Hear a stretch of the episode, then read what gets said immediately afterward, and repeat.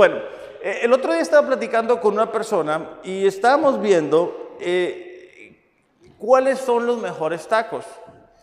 Eh, obviamente, ¿verdad? uno se acostumbra a la manera en que come ciertos tacos. Por ejemplo, Eduardo, que ha estado en Mexicali y ha estado en Tijuana, sabe que se preparan de una manera muy diferente.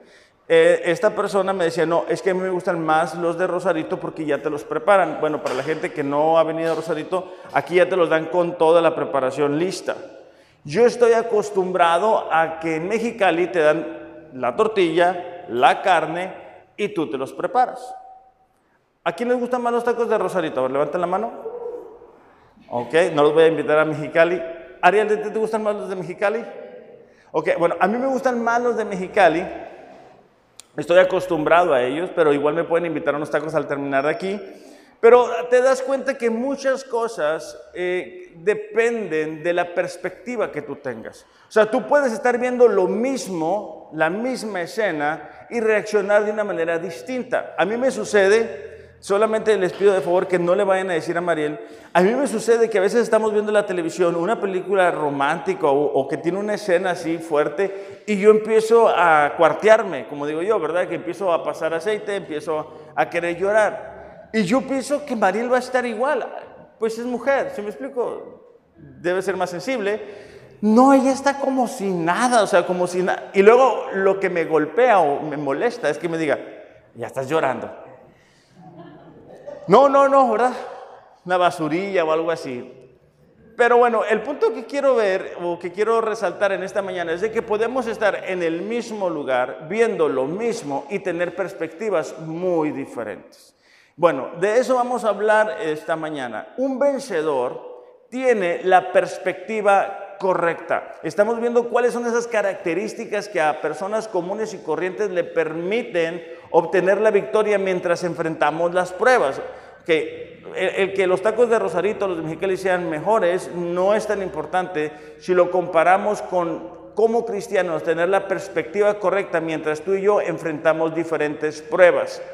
Una perspectiva, en caso de que no lo tengamos muy claro, es el punto de, el punto de vista que tú tengas acerca de algo, es tu punto de vista la forma de considerar algo, el panorama, la óptica, la expectativa y la proyección. Cada uno de nosotros tenemos una eh, perspectiva, pero cuando yo me refiero a tener la perspectiva correcta, me refiero a poder confiar en Dios, en ver nuestras circunstancias de la misma manera que Dios las ve y vivir conforme a los mandatos de Dios. Este año tenemos como lema vencedores y es importante que mientras experimentamos circunstancias, adversidades o mientras estamos esperando que las promesas de Dios se cumplan en nuestras vidas, mantengamos la perspectiva correcta. Tenemos eh, como texto base Romanos 8:37, pero el día de hoy vamos a empezar desde el 35. Es Pablo hablando y dice así, ¿acaso hay algo que pueda separarnos del amor de Cristo? ¿Será que Él ya no nos ama si tenemos problemas o aflicciones? Si somos perseguidos, si pasamos hambre o estamos en miseria o en peligro o bajo amenaza de muerte. Esto, este cuestionamiento que Pablo hace es lo que muchas veces como cristianos estamos enfrentando.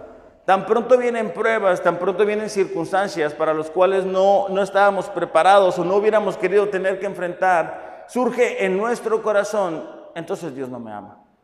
O sea, si Dios no me está concediendo esto, si Dios está permitiendo que esta prueba venga a mi vida, si Dios me está haciendo esperar, si Dios permite que eh, de alguna manera me, ejerzan presión por ser cristiano, entonces quizás significa que Dios no me ama.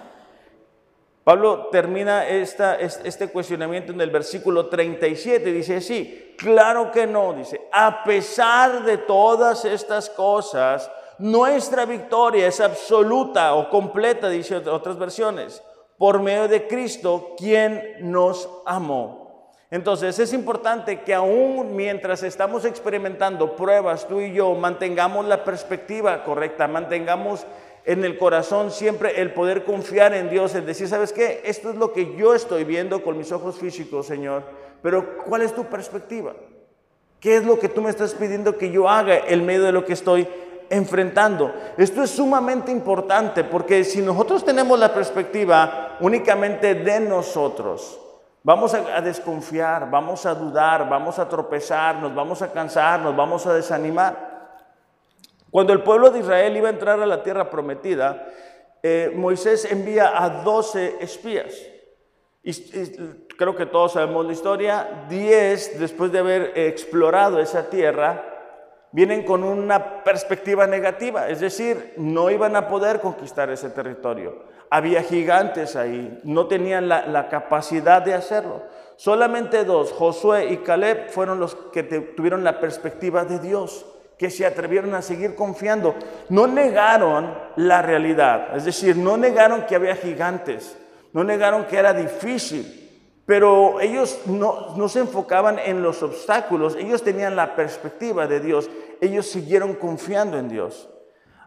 Estaban viendo lo mismo, estaban en el mismo lugar, pero fíjate las consecuencias de tener una perspectiva conforme a la de Dios y no tenerlas. Números capítulo 32, versículo 11 y 12. Es Dios hablando, dice, ninguno de estos hombres que salieron de Egipto de 20 años para arriba verá la tierra que juré a Abraham, a Isaac y a Jacob, porque no me siguieron fielmente. Subrayen esas palabras. Debido a que no habían confiado en Dios, debido a que no habían tenido la perspectiva de Dios, no pudieron entrar a la tierra prometida. La tierra prometida estaba ahí, estaba cercana, había obstáculos, claro que sí, había pruebas, claro que sí. Pero como consecuencia de no tener la perspectiva correcta, ellos no lograron entrar. Versículo 12. Dice, sino Caleb, hijo de Jefoné, el ceneseo, y Josué, hijo de Nun, pues ellos sí han seguido fielmente al Señor. Vieron lo mismo, diez espías, ¿verdad? Fueron capaces de poner la duda en el corazón de una nación entera. Solamente dos hombres mantuvieron la perspectiva correcta y eso que les permitió llegar a la tierra prometida. La perspectiva correcta me lleva al lugar correcto. Tan pronto yo comienzo a tomar decisiones de acuerdo a lo que yo creo, a lo que yo pienso, o lo que yo quisiera, estoy en peligro de desviarme del plan de Dios. Mucha gente comete errores, comete, toma decisiones basadas en su propia prudencia, pero la Biblia dice, fíjate en, en el Señor y no en tu propia prudencia, no tu propia inteligencia. Entonces, la perspectiva correcta me lleva al lugar correcto. La verdad es de que cada uno de nosotros al comenzar el año teníamos proyectado cómo iba a ser, pero ese plan que nosotros teníamos, esa perspectiva del 2020 se ve afectada por circunstancias o por pruebas o por dificultades. Y solamente si buscamos a Dios para mantener la perspectiva correcta es que vamos a lograr ser vencedores. La gente se desanima frecuentemente. La gente, tan pronto Dios a veces no les da lo que desean, se desaniman y dejan de buscarlo, dejan de orar, dejan de venir. Lo importante para nosotros, si queremos eh, entender el plan de Dios y salir adelante, es mantenernos confiando en Dios. Otro ejemplo de lo que significa tener una perspectiva equivocada es lo que hizo Esaú, ¿verdad? Él vende su primogenitura a Jacob por un plato de lentejas, porque él consideró que el hambre que había tenido, ¿verdad? Porque él había ido de cacería, vuelve, su hermano está ya haciendo la, comida y intercambia por un plato de lentejas su futuro. Constantemente vemos a cristianos entregando un futuro maravilloso que Dios tenía para ellos y para sus familias por un plato de lentejas, por un poco de satisfacción, por un poco de comodidad, por no salir del área del confort. Y nos damos cuenta que tristemente, aunque las promesas de Dios están ahí, el no tener la perspectiva correcta, el no decir, Señor, ¿qué es lo que tú quieres que yo haga mientras estoy aquí, mientras estoy en este momento de espera, mientras estoy viviendo este momento de transición? ¿Qué es lo que tú quieres que yo haga? La perspectiva ordena, perdón, la perspectiva correcta ordena nuestras prioridades. Cuando yo tengo un panorama claro acerca de mi futuro, yo logro acomodar mis prioridades, es decir, lo que es más importante para mí, qué personas son las más importantes para mí, cómo acomodo mi tiempo, cómo utilizo mi esfuerzo, cómo utilizo mis recursos. Pero para poder tener las prioridades en orden, tengo que tener un panorama correcto, tengo que tener una perspectiva correcta. Ahora, esto surge mientras paso tiempo con Dios, mientras leo la palabra, mientras oro, mientras vengo, mientras busco mm, eh, maneras, ¿verdad? De alguna manera de crecer espiritualmente. Otro ejemplo de no tener la perspectiva correcta es la esposa de Lot. Recordemos que llegan los ángeles al, pueblo de, Sodoma y Gomorra y dicen, ¿sabes que Vamos a destruir. Esto, esto ha llegado al límite, ¿verdad? Cualquier este, similitud a la, realidad que vivimos al día de hoy, ¿verdad? Con todo el desenfreno sexual que miramos por todos lados, es bueno, es, que siempre la humanidad tiene esa tendencia. Entonces, él toma a Lot y a su esposa y su familia y le dice, ¿de qué? Vamos a salir, no vayan a voltear hacia atrás, no volteen hacia atrás. Instrucción sencilla. Bueno, la esposa de Lot, justo cuando están saliendo, voltea hacia atrás y queda hecha una estatua de sal.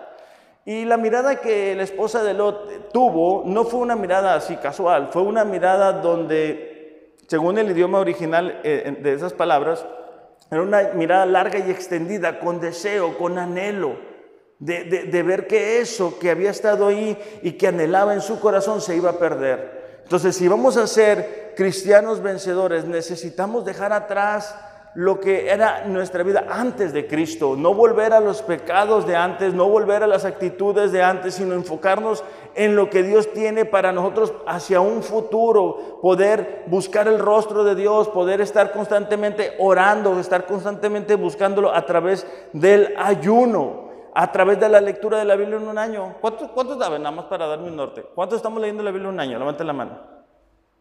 ¿Ok? Ok, bueno, todos deberíamos de estar leyendo la Biblia un año. ¿Por qué? Porque cuando yo leo la Biblia en un año, yo me lleno de la perspectiva de Dios. Cuando yo veo lo que Dios hizo con personas comunes y corrientes como nosotros, yo puedo creer que Dios me va a utilizar o que Dios tiene un plan para mí, para mi vida, que Dios me ama, que Dios no me ha dejado solo. Aún si me equivoco, yo puedo encontrar personas que se equivocaron, ¿verdad? Y de, aún a pesar de eso, Dios lo restaura. Estábamos, bueno, lo que estamos leyendo en un año, la historia del rey este Manasés. Después de todo el daño que hizo, se arrepiente y Dios lo restaura. Y tú puedes ver ahí que el corazón de Dios. Y cuando leemos esa clase de historias, nuestra perspectiva va cambiando. Nuestra perspectiva va siendo más conforme la de Dios. Hebreos capítulo 11, versículo 6 dice, y sin fe es imposible agradar a Dios, porque es necesario que aquel que se acerca a Dios crea que Él existe y que recompensa a los que le buscan. Si nosotros estamos buscando agradar a Dios, debemos de creer que el número uno, Él existe, y número dos, que va a recompensar el esfuerzo que tú y yo estamos haciendo. Entonces, la perspectiva correcta también me permite tener que la actitud correcta. Porque si yo tengo la actitud Solamente para que nos quede claro, la actitud es la manera que está alguien dispuesta a comportarse o actuar sin importar las circunstancias. Bueno, si yo tengo este, la perspectiva de Dios, puedo tener una actitud correcta, es decir, voy a seguir confiando en Dios. A lo mejor físicamente no veo lo que quisiera ver, no siento lo que quisiera sentir, pero si tengo la perspectiva de Dios, mi actitud ante los desafíos, ante los momentos de espera, ante los desiertos, va a ser la correcta. ¿Por qué? Porque estoy confiando en Dios, porque estoy creyendo que Dios me escucha, que Dios ve mi corazón, que Dios ve el esfuerzo que estamos realizando. Un buen ejemplo de esto lo encontramos en Segunda de Reyes, capítulo 6, versículos 16 y 17. Es un profeta llamado Eliseo. Eliseo avisaba al rey de Israel cada vez que el rey de Aram iba a enviar un ataque sobre la nación de Israel. Entonces cuando eh, planeaba algo el rey de Aram y llegaban y no se cumplía el propósito, él comenzó a creer que lo estaban traicionando. Entonces sus soldados le avisan que hay un profeta en Israel que es quien avisa al rey de Israel de sus ataques. Entonces, bueno, vamos a matar a este profeta. Bueno, ahí vamos a recoger la historia. Segunda de Reyes, capítulo 6, versículos 16 y 17. Llega el ejército de Aram a atacar a al profeta y el profeta se encuentra con su ayudante. Entonces su ayudante al ver a este ejército que viene por ellos, obviamente tiene miedo.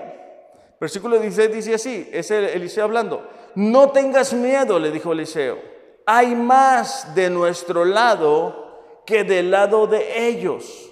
Entonces Eliseo oró, oh Señor, abre los ojos de este joven para que vea. Subrayen esas palabras, abre los ojos de este joven para que vea.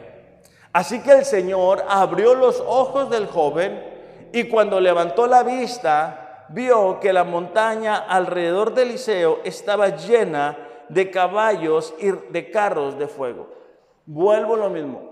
Son dos personas estando en el mismo lugar, viendo aparentemente lo mismo. La diferencia de Eliseo es que él tenía la perspectiva de Dios. Él había pasado tiempo en oración con Dios. Él estaba buscando el rostro de Dios.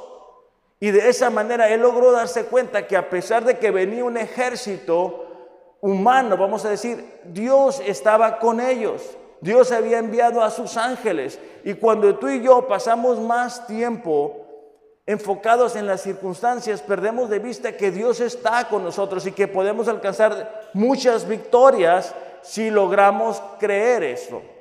Hace algún tiempo miré una película que se llama Dios no está muerto. ¿Algunos de ustedes la miraron? ¿Sí? Ok. Bueno, me da la impresión, la película está muy bonita, pero me da la impresión de que muchas veces como cristianos actuamos como si nuestro Dios estuviera muerto. O sea, actuamos como si no escuchara nuestras oraciones.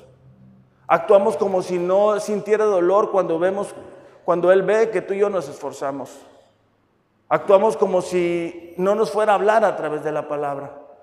Estamos tan enfocados, tan enfocados perdón, en las circunstancias que estamos enfrentando que muchas veces, aún sin darnos cuenta, pareciera que eso es una realidad cuando tenemos un Dios vivo, un Dios que está presto a escuchar nuestras oraciones, que inclina su oído, que está buscando que encontrar un corazón conforme al de Él. Segunda de Crónicas, capítulo 16, versículo 9, dice así. Los ojos del Señor recorren toda la tierra, dice, para fortalecer a aquellos cuyo corazón es completamente suyo. Está subrayado, cuyo corazón es completamente suyo. ¿Por qué? A mí me parece importante, ¿verdad? De alguna manera que podamos reflexionar en esta mañana y decir, ¿sabes qué? Es mi corazón realmente de Dios. Es mi corazón realmente un, trono de adoración hacia Dios? O, ¿O no es así? ¿O no estoy confiando así? ¿O no estoy creyendo en las promesas de Dios? ¿O he rebajado mi compromiso hacia Dios? Hace un, me parece que fueron dos domingos, Misael, eh, Misael Martínez compartió unas prédicas acerca, bueno, eh, está en una serie en Mexicali eh, que se llama Anormal, pero compartí unas enseñanzas acerca del dinero y cómo muchas veces a través del uso que le damos al dinero podemos darnos cuenta dónde, cómo está la condición de nuestro corazón. Y cuando hablamos de textos así, muchas veces olvidamos que los grandes personajes de la Biblia atravesaron momentos en los cuales sus circunstancias no eran nada similar a los deseos de sus corazones. Por ejemplo, cuando leemos la historia de José, quien recibió dos sueños de parte de Dios acerca de su futuro, de lo que le esperaba, bueno, nos emociona esa parte, pero recordemos que a José lo venden sus hermanos, lo revenden los ismaelitas, después es puesto en prisión de una manera injusta, olvidado este, ahí en, prisión, a pesar de que había ayudado a unas personas, al, al copero del rey y a un panadero. Pero a pesar de todo eso, Llega el momento en el cual Dios restaura a José.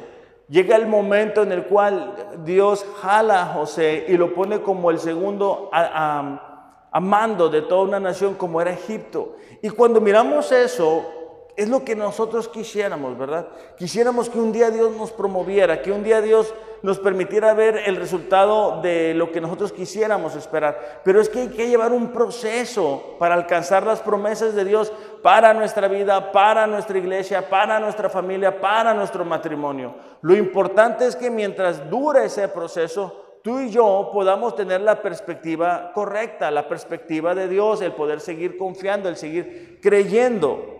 Ahora, ¿cómo podemos obtener la perspectiva correcta? Es decir, ¿cómo puedo llenarme de lo que Dios tiene para nosotros a nivel personal, con nuestra familia, acerca de mi trabajo? ¿Cuál es la perspectiva de Dios acerca de mi trabajo? ¿Por qué estoy trabajando donde estoy trabajando? ¿Cuál es la perspectiva que Dios tiene acerca de mi tiempo? ¿Qué debo de hacer con el tiempo? La mayoría de nosotros eh, hemos expresado como no tengo tiempo para Dios. Y se nos olvida que el que nos dio el tiempo es el mismo Dios para el cual decimos no tener tiempo. Entonces es importante también descubrir cuál es la perspectiva de Dios acerca de nuestro futuro. Y todo eso lo encontramos mientras tú y yo pasamos tiempo en intimidad con Dios. No únicamente venir aquí, sino al llegar a casa, abrir la Biblia, pero sobre todo abrir nuestro corazón, estar orando, estar pidiéndole a Dios, Señor, ¿cuál es tu perspectiva acerca de lo que estoy viviendo? ¿Qué es lo que tú quieres que yo haga? Nos metemos en problemas por tratar de resolver las, situaciones o los problemas con nuestras propias fuerzas, con nuestras propias capacidades, cuando Dios tiene recursos ilimitados para ayudarnos a enfrentar las distintas circunstancias. En Mateo capítulo 9, versículo 27, hay, una historia que me, llama la atención porque nos, nos ayuda a darnos cuenta de cuán importante es la perspectiva aún en momentos de dificultad. Dice, al irse Jesús de allí, dos ciegos lo siguieron gritándole, ten compasión de nosotros, hijo de David. Cuando entró en la casa, se le acercaron los ciegos y él les preguntó, fíjate lo que él les pregunta, ¿creen que puedo sanarlos? Sí, Señor, respondieron. Entonces les tocó los ojos y les dijo, se hará conforme a su fe. Y recobraron la vista. Esta mañana me gustaría preguntar, ¿verdad? ¿Qué recibiríamos si Dios nos hiciera la misma pregunta? ¿Qué recibiríamos cada uno de nosotros si, si Dios nos dijera, ¿sabes qué? Vas a recibir conforme lo que estás creyendo que yo puedo hacer en tu vida. Vas a recibir en tu vida conforme tu fe. Porque muchas veces olvidamos que lo que estamos viviendo o experimentando el día de hoy, mucho de eso, mucho de lo que estamos viviendo el día de hoy es el resultado de lo que creímos ayer. Si el día de ayer o hace un año no teníamos fe, muy probablemente el día de hoy estamos experimentando eso. Entonces es importante para nosotros, sin importar las circunstancias, mantener la perspectiva correcta, seguir confiando, seguir creyendo en Dios. En Marcos capítulo 5, versículo 27, vamos a leer una historia acerca de la mujer que ha, estado padeciendo de flujo de sangre durante 12 años.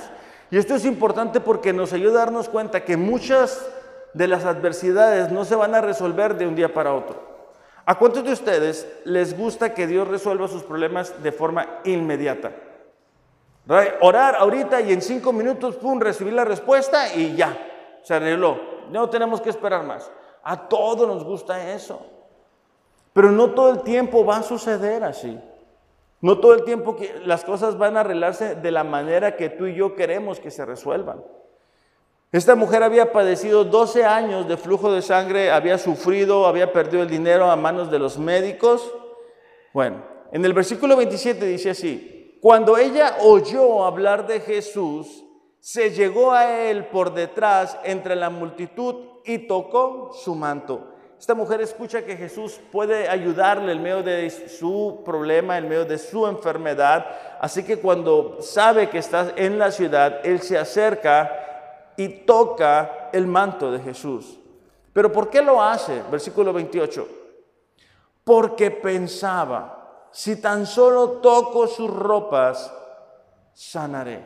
O sea, a pesar de haber durado 12 años padeciendo esta enfermedad, a pesar de haber perdido toda su economía, A pesar de lo difícil que era para una mujer caminar entre una multitud y más habiendo eh, padeciendo de sangre la debilidad física que debe haber experimentado, lo mal que se debe haber sentido emocionalmente, ella dice, ¿sabes qué? Si yo toco a Jesús, puedo encontrar solución a mis problemas. Puedo encontrar la sanidad. Entonces, eso nos indica que a pesar de las pruebas, a pesar de lo que estaba enfrentando, ella mantuvo la perspectiva correcta. Al instante, dice, la fuente de sangre se secó y sintió en su cuerpo que estaba curada de su aflicción. Es interesante porque el texto relata que después Jesús dice, ¿quién me tocó? Entonces los discípulos, sin entender realmente lo que estaba pasando, dice Jesús, pues estamos aquí, parece esto mercadito, ¿verdad? Todo mundo empuja a todo mundo. ¿Cómo preguntas quién, quién me tocó? O sea, pues no sé, todo mundo te tocó, Jesús. Pero Jesús estaba hablando que alguien le había tocado con una perspectiva diferente.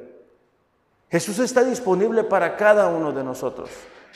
Aquí estamos varios, pero vamos a tener la perspectiva de Dios si nos acercamos a Él confiando que Él existe, que Él nos escucha y que Él es lo suficientemente grande para responder a nuestras peticiones. En esta misma historia de, esta mujer eh, que ha sido sanada por Jesús, encontramos a un padre llamado Jairo. Qué buenos nombres, ¿verdad? Para, para los hijos. A ver, a ver, Lalito, para que vayas haciendo ahí. Este, bueno, e, este hombre Jairo tiene una hija que está enferma y sabe que Jesús está en la ciudad, va de camino hacia con su hija, se encuentran con este incidente de la mujer, ha sido sanada. Entonces yo me pongo a pensar en, Jairo y decir, mira, Jesús sanó a la mujer enferma. Entonces Jesús me puede ayudar. Mientras él estaba todavía hablando, vinieron unos enviados de casa del oficial de la sinagoga diciendo, tu hija ha muerto. ¿Para qué molestas aún al maestro? Qué feo de haber sentido. O sea, ya no está enferma, ahora está muerta. Pero Jesús, oyendo lo que se hablaba, dijo al oficial de la sinagoga, no temas, cree solamente. Y eso es, el mismo mensaje para cada uno de nosotros. Sin importar lo que nosotros, nuestros ojos físicos puedan estar viendo, la respuesta es la misma. No debemos de temer, debemos de creer únicamente, seguir confiando, seguir creyendo en Dios, porque la duda, el miedo, la inseguridad provoca que dejemos de buscar el rostro de Dios provoca que dejemos de hacer las cosas que sabemos que debemos hacer. Muchas veces postergamos, ¿verdad?, el, buscar a Dios a través de la oración para más adelante y no debería de ser así. Colosenses capítulo 3, versículo 2 dice, pongan la mira, es decir, la mente en las cosas de arriba y no en las de la tierra. Desafortunadamente, con frecuencia estamos tan enfocados en lo que vemos físicamente que olvidamos que nuestros ojos deben de estar puestos en Jesús. Debemos de estar confiando en Él, en que Él va a intervenir en lo que estamos enfrentando y no enfrascarnos en lo que nuestros ojos físicos pudieran estar viendo. Porque cuando nos llenamos de lo que estamos viendo físicamente, ¿qué pasa? Nos desanimamos, nos cansamos, pensamos, esto es todo. Pensamos que lo tenemos que hacer con nuestras propias fuerzas, con nuestras propias capacidades, cuando no es así. Filipenses capítulo 4, versículo 8, dice Pablo, dice hermanos, dice, piensen, subrayen la palabra piensen en sus Biblias, dice, piensen en todo lo que es verdadero, noble, correcto, puro, hermoso y admirable. También dice, piensen, subrayen otra vez la palabra piensen, en lo que tiene alguna virtud, en lo que es digno de reconocimiento. Y luego termina diciendo, mantengan su mente ocupada en eso. Cuando tú y yo tenemos nuestra mente ocupada en lo que la palabra de Dios dice, ¿verdad? En las promesas de Dios, en lo que Dios ha hecho, lo que Dios ha escrito aquí, nos mantenemos con la perspectiva correcta. Pero cuando tú y yo nos la pasamos intentando eh, solucionar los problemas mientras vemos la televisión, mientras vemos el Facebook, mientras platicamos con personas que no son cristianas, lo que estamos haciendo es perdiendo la perspectiva de Dios. Porque la gente que no conoce a Dios te va a dar de lo que ellos piensan, lo que ellos creen, a lo que ellos están acostumbrados a hacer. Pero cuando tú dices, Señor, yo, yo quiero tomar una decisión correcta, yo quiero saber qué hacer con esta situación, ayúdame. Bueno, tú le estás pidiendo a Dios que te dé de su perspectiva, de cómo puedes tú resolver esta o aquella situación. En este mismo sentido, Ariel, ¿pueden pasar por favor? En Hechos capítulo 21, versículos 10 al 14, viendo un poquito de cuán importante es para nosotros de mantener la perspectiva correcta, el apóstol Pablo había enfrentado diferentes situaciones, diferentes pruebas, diferentes momentos complicados. Y ahora está a punto de enfrentar uno más. Hechos capítulo 21, versículos 10 al 14 dice así. Descendió de Judea cierto profeta llamado Ágabo. Otro buen nombre para cuando venga el heredero. Dice, quien vino a vernos y tomando el cinto de Pablo, se ató manos y pies y dijo, así dice el Espíritu Santo, así atarán los judíos en Jerusalén al dueño de este cinto y lo entregarán en manos de los gentiles. ¿Me están siguiendo? Este está apareciendo un profeta llamado Abo agarra el cinto y se ata manos y pies y dice, es que al dueño de este, de este cinto, o sea, Pablo, lo van a golpear, lo van a lastimar. Dice, al escuchar esto, tanto nosotros como los que vivían allí, le rogábamos que no subiera a Jerusalén, es decir, sacarle la vuelta al problema o a la dificultad. Entonces Pablo respondió, Fíjate lo que Pablo, la perspectiva de Pablo tan diferente a las de las personas que estaban ahí. Y ellos dicen, ¿sabes qué? Si el problema es que vas a ir a Jerusalén y que te van a golpear, pues no vayas a Jerusalén. Entonces Pablo responde, ¿qué hacen llorando y quebrantándome el corazón? Estoy listo, porque estoy listo, dice, no solo a ser atado, sino a morir sino también a morir en Jerusalén por el nombre del Señor Jesús. Voy a repetir. Porque listo estoy no solo a ser atado, sino también a morir en Jerusalén por el nombre del Señor Jesús. Esa era la perspectiva de Pablo. Pablo entendía que, él está, que nosotros estamos aquí de paso.